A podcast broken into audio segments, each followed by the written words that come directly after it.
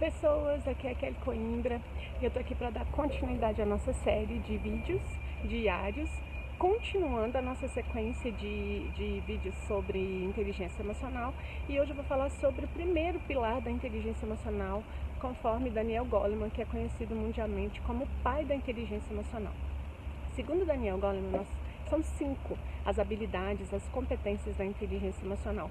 E a primeira delas é a autoconsciência. Autoconsciência que é sinônimo também de autoconhecimento. Dentro dessa perspectiva né, de autoconhecimento, de autoconsciência, está a nossa habilidade de nos olharmos internamente, né? de olhar para dentro de mim mesma, de olhar como eu estou agindo, de olhar, de me perceber agindo, me perceber sentindo e reconhecer todas essas coisas. Tá junto também, né, dentro da, dessa perspectiva de autoconsciência e autoconhecimento, né, a habilidade de identificar em mim as minhas limitações, né, de identificar em mim as coisas que eu preciso melhorar.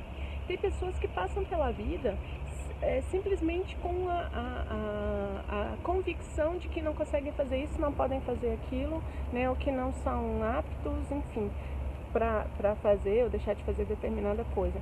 Uma pessoa que é autoconsciente, uma pessoa que tem autoconhecimento, ela simplesmente para e observa a si mesma. Olha, realmente eu tenho dificuldade de realizar audiência, eu tenho dificuldade de me posicionar em reuniões no meu trabalho e eu sei que essas dificuldades podem ser trabalhadas. Né? Eu vou buscar alternativas, vou buscar meios, né? vou buscar ferramentas para trabalhar essas dificuldades, para trabalhar essas limitações.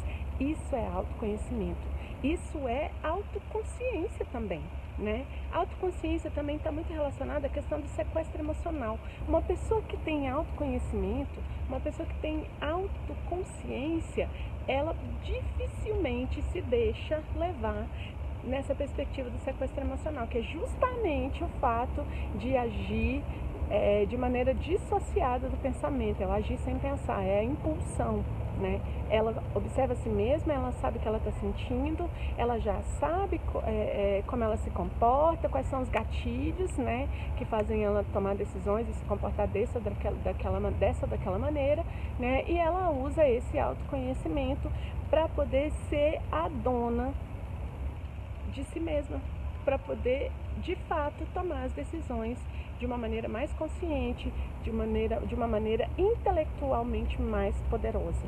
Então ela tem o maior domínio de si mesma. Uma pessoa que tem autoconhecimento, que investe né, no, no, processo de autoconhecimento, que tem autoconsciência, ela é uma pessoa mais ponderada, né, ela é uma pessoa mais equilibrada.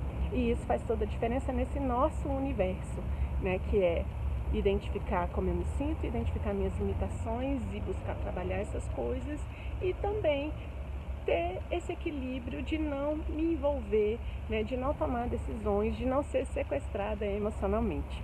Então essa é a dica de hoje, né, falando sobre esse pilar que é da autoconsciência.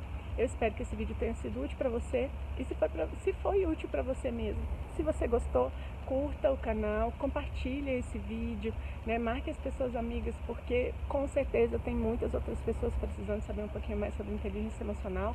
E quando a gente é, trabalha juntas, quando a gente se desenvolve juntas, a gente está construindo um mundo melhor e é nisso que eu acredito. Então, beijo para você, gratidão pela companhia e até amanhã no nosso próximo vídeo com o segundo pilar da inteligência emocional. Tchau, tchau!